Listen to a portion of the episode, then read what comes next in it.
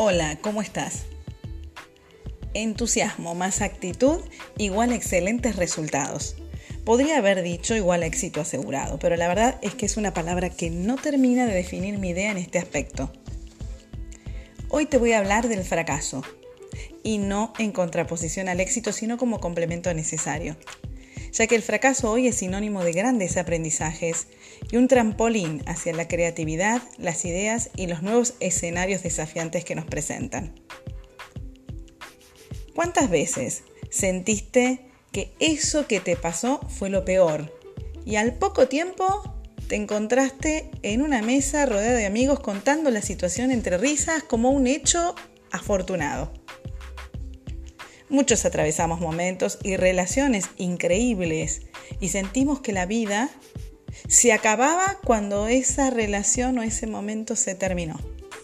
Pero con el tiempo entendimos que había sido mejor perderse que encontrarse. Tal vez te haya tocado, por ejemplo, un jefe eh, que te hizo sentir que no estabas hecho para esa profesión. Y con el tiempo comprendiste que haberte cruzado con alguien así te enseñó mucho y evolucionaste.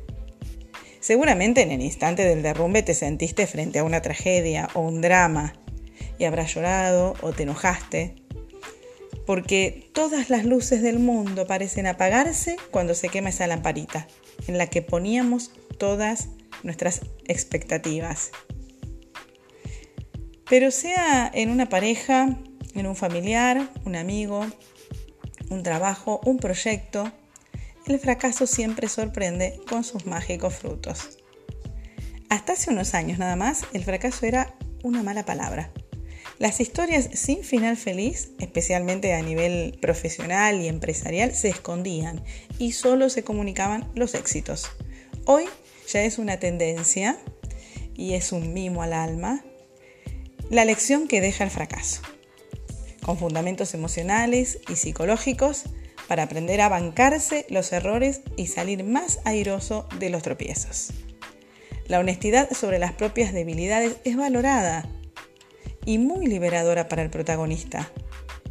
La reivindicación del error está de moda nuestra época no es tan cruel como fue la anterior, la que nos precedió. Pertenecemos a esta generación en la que podemos fallar y aún seguiremos teniendo muchas oportunidades.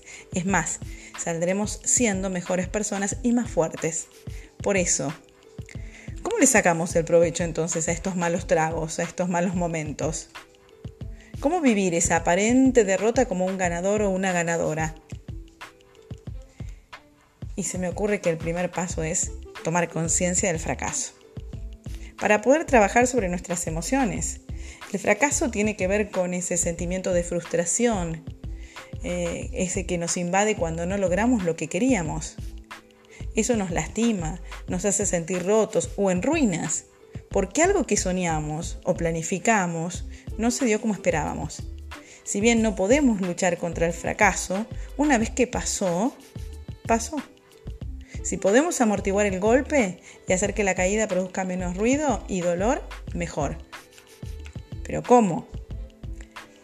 Sobre todo manejando el impacto de la mirada de los otros, de las voces de esos otros que funcionan como jueces.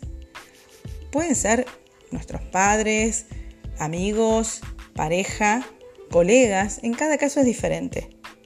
Si podemos apagar un poquito esos mensajes y entender que son producto de nuestra mente, el golpe será más suave. También es importante analizar en detalle cómo fueron los hechos para detectar desviaciones y tener la oportunidad de corregir a tiempo. Entender el fracaso como un estado transitorio. Los fracasos son límites que nos pone la vida a la hora de hacernos recalcular. Pero no quiere decir que todo esté perdido ni que ese estado vaya a durar para siempre.